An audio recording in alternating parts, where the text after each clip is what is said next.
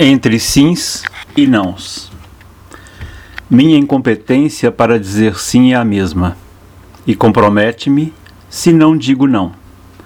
Não aprendi ainda a pronunciar esses vocábulos, e se me encabulo quando demandam, me calo, e no silêncio me sentencio, e se floreio, rodeio e falo, a fala já se fez extemporânea, seus sons não se articulam e por sobre o musgo consentido pela inércia, desenha-se a caricatura do que não sou.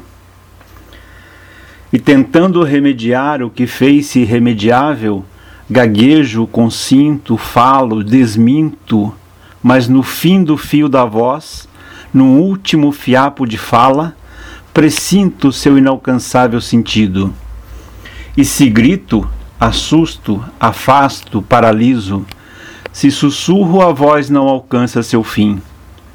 Então me acho só na solidão de mim, sem saber o que fazer com uma solidão assim. Sem saber caçar-me por entre os emaranhados de sims e de nãos. Senões, talvez, pode ser. E nessa incomensurável confusão, tomo um pelo outro, meto os pés pelas mãos, me perco mais ainda.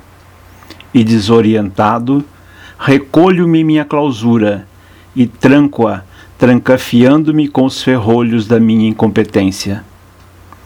Consolo-me no soluço insano e infindo, temeroso dos dias, mesmo se ensolarados e lindos, e das noites, mesmo se com uma clara e bela lua cheia.